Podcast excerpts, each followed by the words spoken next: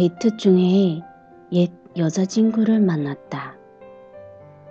여자친구 생일이었어요.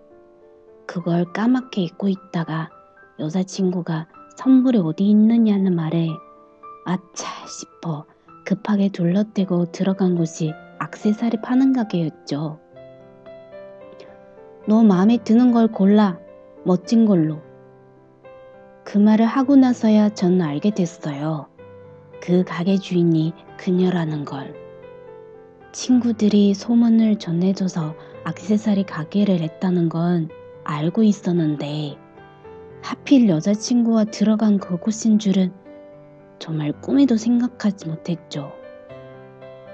그걸 알고 그녀 나갈까도 싶었지만 그 순간을 잘 넘기는 일이 그녀를 위해서도 그리고 제 여자친구를 위해서도 괜찮은 일인 것 같았어요. 근데 상황을 모르는 여자친구는 가게에서 너무도 오래 시간을 끌었어요. 난 그걸 참지 못하고 그만 짜증을 냈던 거고요.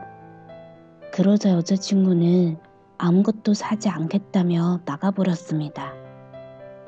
무엇보다 오랜만에 만난 그녀에게 미안했습니다. 그곳에 새 여자친구랑 들어간 것도 미안하고 가게에서 그냥 나온 것도 미안하고 더 미안한 건 만난 게 아니라 마주쳤다는 사실이었죠. 오늘 하루 지울 수 있다면 그냥 깨끗이 지우고만 싶네요.